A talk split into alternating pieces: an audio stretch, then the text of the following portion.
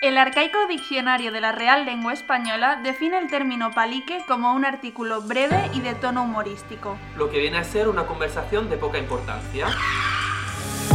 Pero el diccionario del Real Podcast define el término palique como algo moderno, Fresco, atrevido divertido y pegado a la actualidad. y para qué engañarnos, un poco friki también. Bienvenidos a Dándole al Palique con Navila Expósito. E Iván López.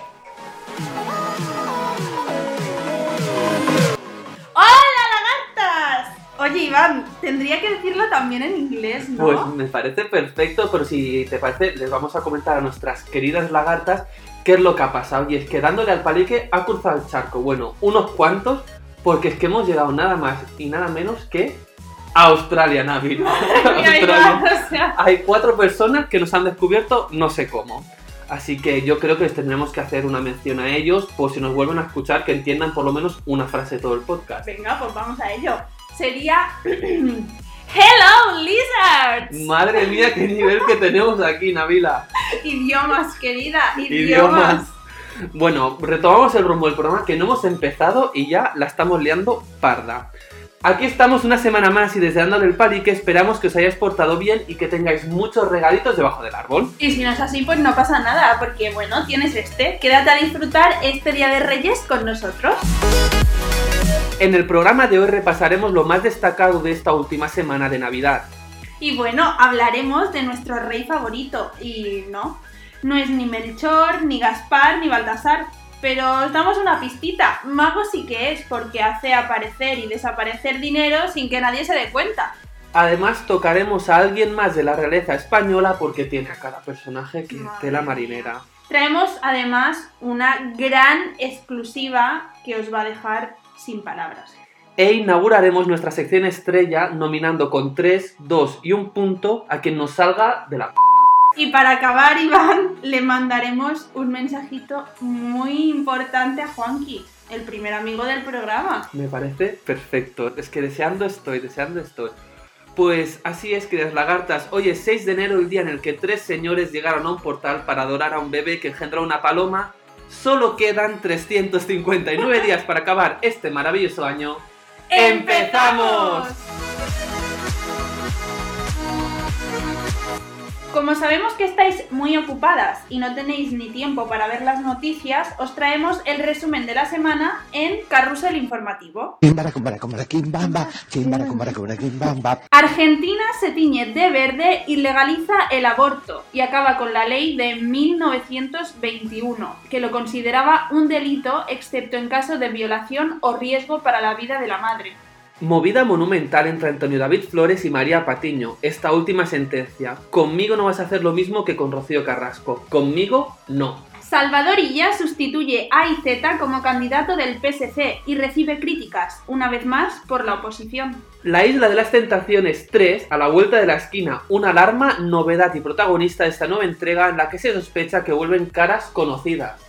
Lorena Roldán abandona Ciudadanos y lo hace Iván soltando algunas pullas a Inés Arrimadas y se sube pues al barco del Partido Popular en Cataluña. La reconocida cantante Isa Pi salta a la valla de Cantora para ver a su madre que negocia una reaparición bomba en Mediaset y está cabreada con una fan, Navila, atención, eh, por vender calzoncillos, bragas y mascarillas con su cara estampada.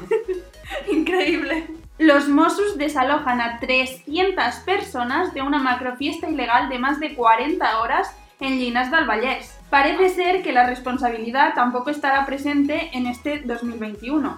La reaparición de Ana Obregón, que demuestra una gran profesionalidad en las campanadas de televisión española, arrolla en audiencias y Pedroche pues vuelve a ser tendencia por su edredón, bueno, por su vestido. España y Reino Unido llegan a un primer acuerdo para derribar la verja de Gibraltar a pocas horas de que se lleve a cabo un Brexit duro. Ibai reúne a más de medio millón de personas, entre ellas Salvadorilla, en sus campanadas por Twitch y son más vistas que las de cuatro. Mientras muchos hospitales avisan de una tercera ola, la segunda ya causa más muertes que la primera en media España. Tom Bruce se somete a la máquina de Conchita y confiesa que existe la posibilidad de tener algo con Jorge Javier Vázquez y el poli le desmiente cuando dice que está enamorado de Sandra. Y hasta aquí el carrusel informativo. Y ahora que ya nos hemos puesto al día, entramos de lleno al baptisterio para contaros toda la verdad sobre la Casa Real. Solo queremos mandar un mensaje de que si nos pasa algo, ha sido culpa de la Casa Real. Solo avisamos eso porque es que la vamos a liar. Madre mía. Tengo miedo, mamá. Te vengo a decir, te vengo a decir toda la verdad. Que te amo, Señor, que te amo, Señor, con el corazón. Para que usted se entere, que no sabe. Pues inauguramos el baptisterio, en este caso real, pero antes de empezar vamos a ubicarnos un poquito y a saber de dónde vienen los Borbones, porque tiene una historia que creo que es muy interesante. Em, estad muy atentos porque ya sabéis que haremos un repaso a nuestra manera como siempre y con alguna exclusividad de por medio. Así que Navila, por favor, ilústranos con este estudio que has hecho sobre los Borbones. Pues Iván, quien no conoce la historia está condenado a repetirla y parece que en España no se aprende la lección. Vamos a hacer un viaje de 200 años en el reinado de la dinastía de los Borbones en España. Encendemos la máquina del tiempo.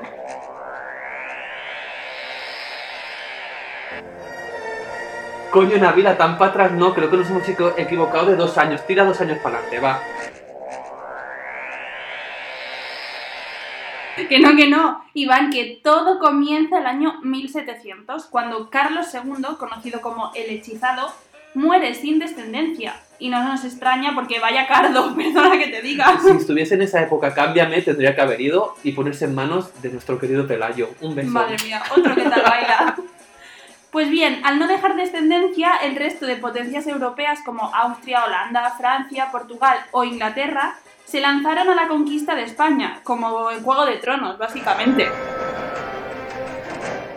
En ese momento la monarquía más fuerte era la de Luis XIV de Francia, apodado el Rey Sol, quien decidió nombrar a su nieto, el duque de Anjou, rey de España y se acabó el problema. Así entran los Borbones en España. Este duque se convertiría en Felipe V, el graciosillo que instauró los, los decretos de nueva planta con los que se vengaba de los territorios que le habían sido contrarios, por ejemplo, Cataluña, Valencia y Aragón. De manera que abolió todas sus leyes regionales. Gent de pau. Cataluña siempre en el ojo de mira, cómo no. En 1724 abdicó y diréis, pero a ver, si los Borbones están sedientos de poder, ¿para qué abdicar y dejar el trono, Iván? ¿Para qué? Pues porque su objetivo era reinar en Francia. España no le gustaba una mierda y bueno, de hecho a ningún Borbón le ha gustado nunca. Además de que dejaba el trono a buen recaudo en manos de su hijo Luis I.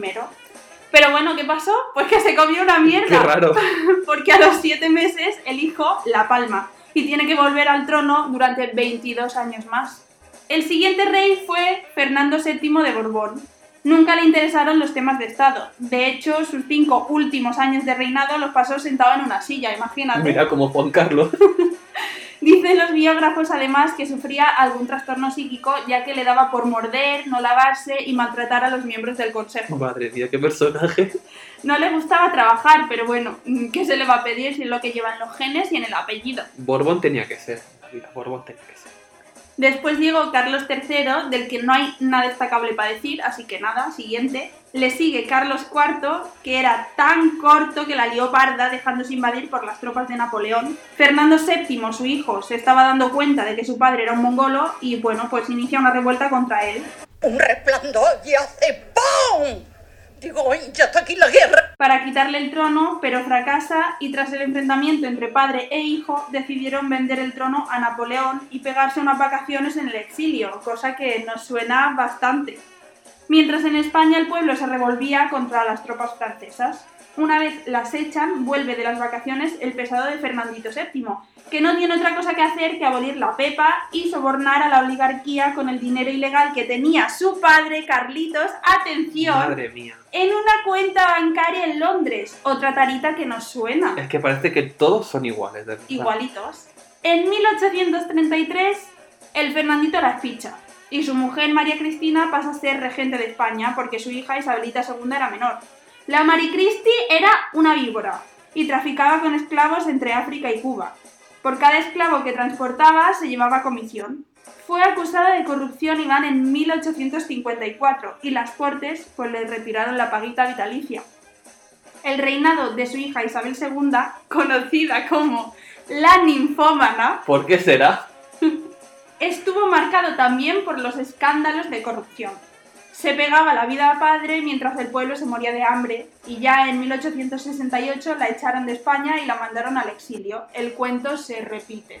Una cosa, Navira, con todo esto que nos estás contando, yo creo que tendrían un sábado deluxe que te cagas con un polígrafo un poli. entre un poli deluxe entre ellos y esto es talla.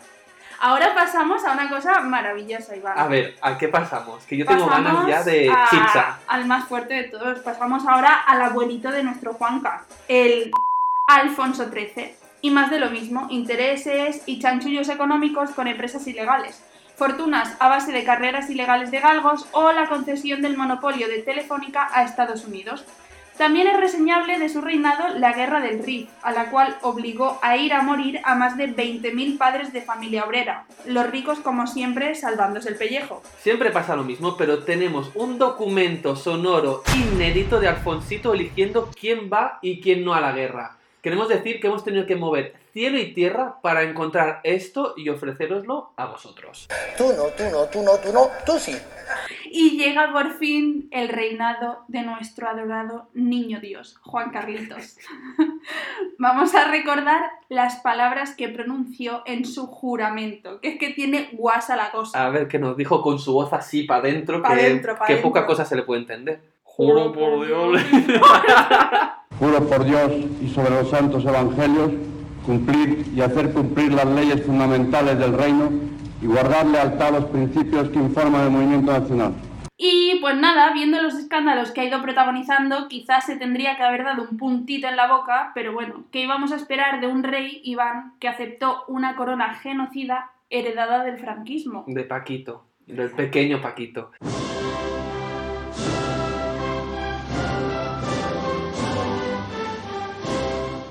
Madre mía, vaya trayectoria han tenido todos los Borbones. Y es que creo que han viajado más que la maleta viajera de mi clase. Pero bueno, Návila, creo que necesitaríamos entre dos, tres podcasts más para analizar todos los escándalos del emérito. Oye, Navila, ¿sabes que el otro día cuando se hizo la lotería tocó el segundo premio aquí en Palau donde yo vivo y no me ha tocado nada? Madre mía, Iván, vaya suerte. Luego yo estoy gafada, ¿sabes? Pero bueno, este año podemos decir que a todos los españoles nos ha tocado el gordo con Juan Carlos. Va, pues si te parece, vamos a hacer nuestra particular lotería. ¡Que empiece a dar vueltas el bombo! 56.015. 56.015. ¡Ha salido el tercer premio! Los niños de San Ildefonso nos traen el primer escándalo de Juan Carlos, fecha 14 de abril de 2012. Iván, ojo a la fecha, porque a mí me encanta personalmente. 14 de abril, Día de la República. Si es que el Juan Carlos si hace una cosa es porque él sabe que la tiene que hacer en ese momento. Y es que España se levantaba con la noticia de que Juan Carlos había sido operado tras haberse roto la cadera en Botsuana. El problema no es que lo que ha hecho sea ilegal, aunque a nosotros nos parezca inmoral. El problema es que el rey no era coherente con su discurso. Él mostraba un verdadero afecto por la naturaleza y era presidente de honor, ojo al dato, de la organización World Wildlife Fund. O como diría nuestra Chelo, I feel the gate is very hot. idiomas, idiomas, idiomas. que trabaja para la protección de las especies vulnerables. Se quejarán los de Australia hoy, ya llevan dos frasecitas para ellos, ¿eh?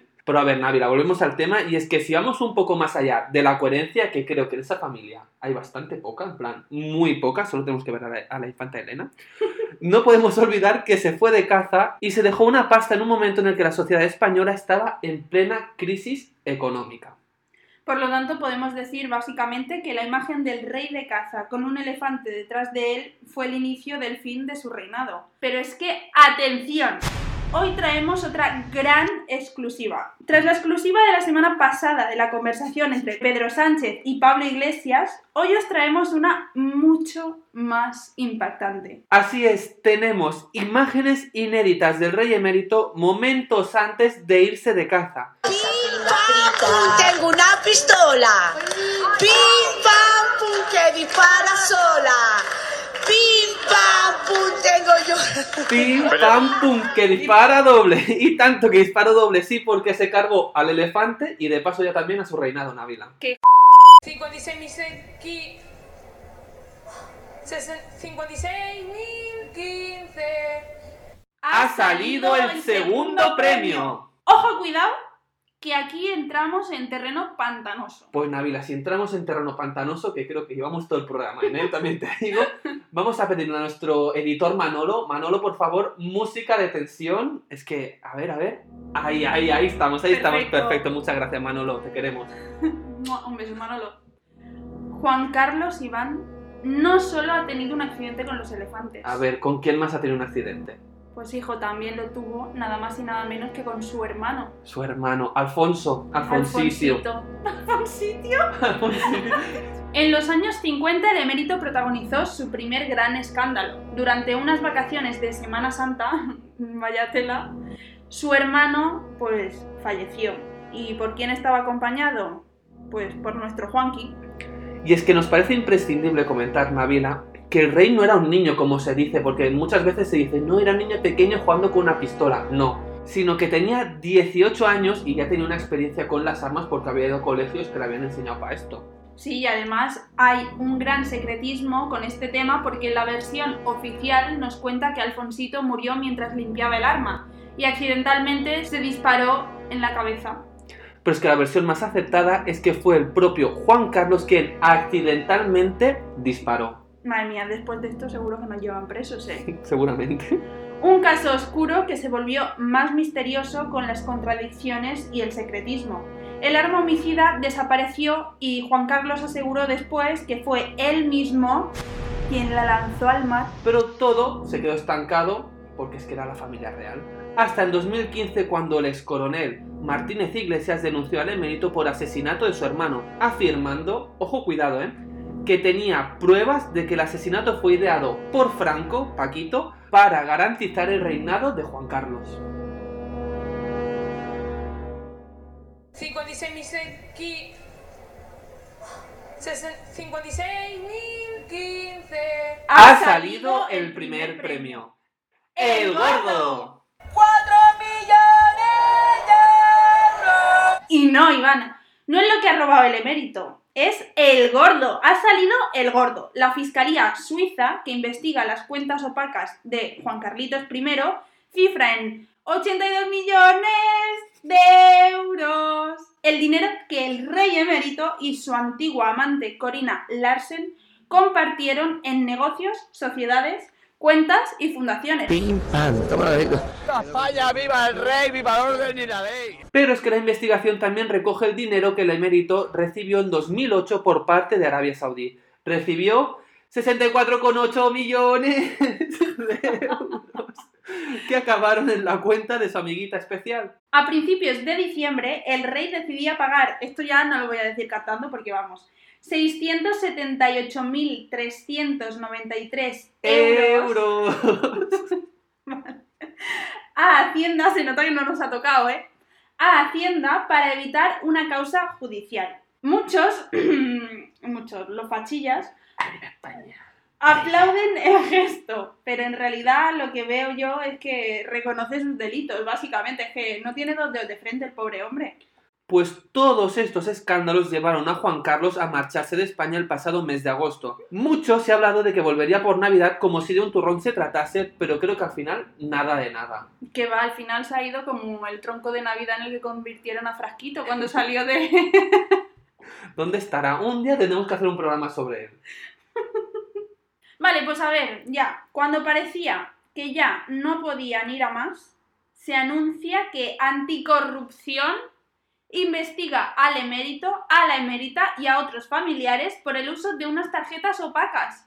Pero es que según el Confidencial, tanto Froilán como Victoria Federica, de los que hablaremos más tarde, se habían gastado los dineritos en viajes en Uber, en clases de piano, mm, lo dudo, Ya ves tú, porque ¿tú crees que Froilán es capaz de darle dos, dos teclas a la vez? mm, que voy a ser capaz, por Dios, y en el corte inglés, que parece que su abuelo pues es un elfo, ¿no? Creo que mi padre es un elfo.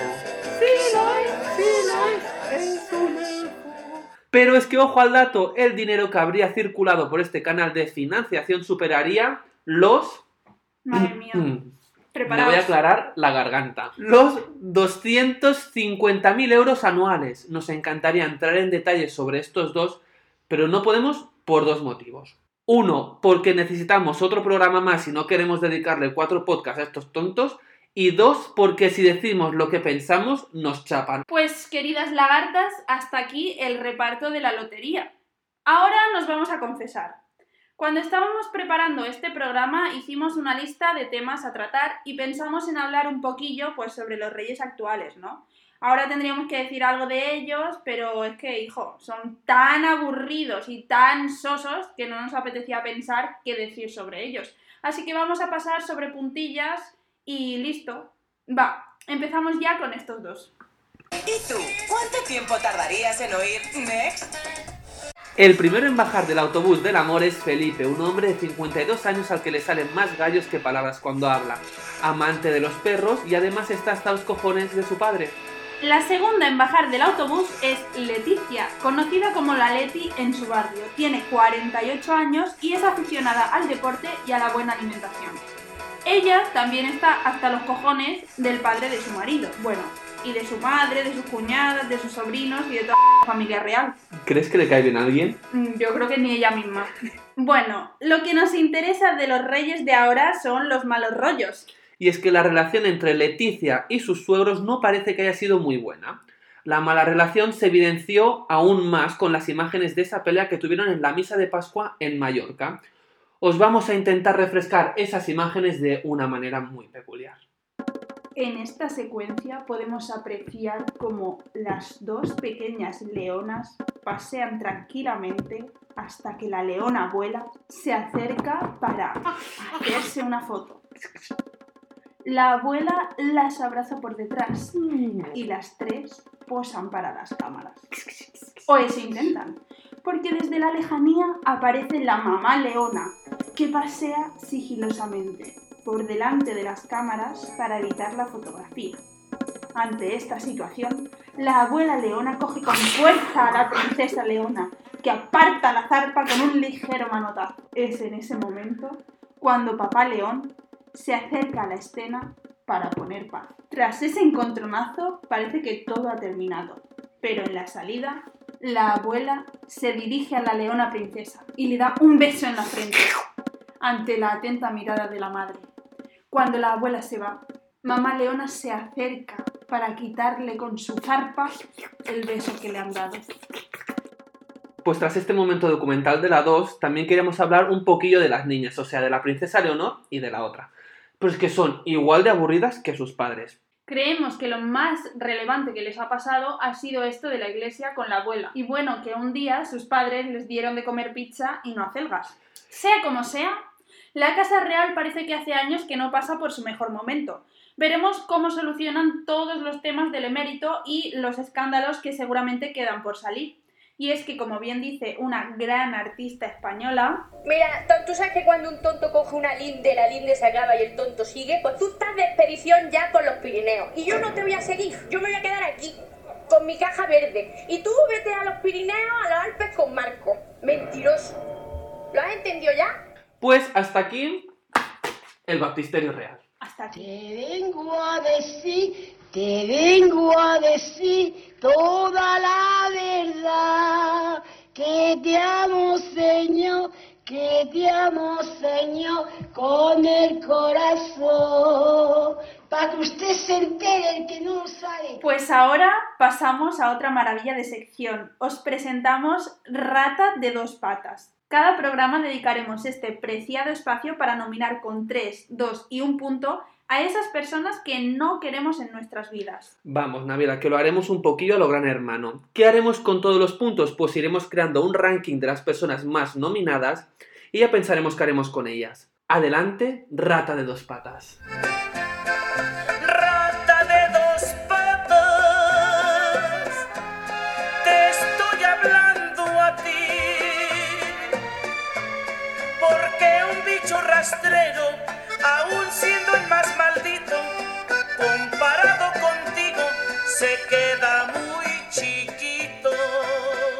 Navila, al confesionario. Hola, Super. Hola Navila, recuerda que Colina acaba de ganar la prueba de inmunidad y no puede ser nominada. Tres puntos y motivos. Pues mira, mis tres puntos son para Victoria Federica de todos los santos de Marichalar y Borbón. Acá la Vicky.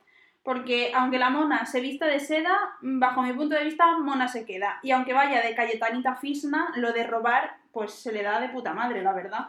Madre mía, Navila, empezamos fuerte, va fuertecita, oye. ¿Para qué van los dos? Pues mira, si los tres han sido para la bicha de la Vicky, los dos van para el tonto de su hermano, Felipe Juan Froilán de Todos los Santos de Marichalar y Borbón. Creo que los motivos de esta nominación pues son obvios. ¿Y a quién le damos el último puntito de la noche? Pues mira, un puntito, el último, para rematar y porque es la culpable de que estos dos estén en el mundo, la infanta Elena, María Isabel Dominica de Silos de Borbón y Grecia manda cojones porque no sé ni siquiera si le dan las neuronas para retener su propio nombre. Pues estas son las nominaciones de hoy y las primeras de nuestra historia que suben a nuestro ranking. Pues Vicky, Froilán y Elena, esto va por vosotros. Rata de dos patas, te estoy hablando a ti, porque un bicho rastrero,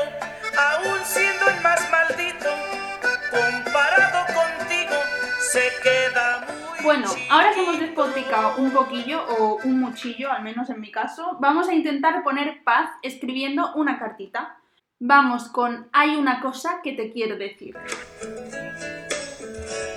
una cosa que te quiero decir, que es importante Querido Juanqui, desde este, nuestro espacio, te queremos pedir que vuelvas a España, tu país, ese que te vio crecer y que dejaste desamparado cuando te fuiste. Debes volver, te necesitamos.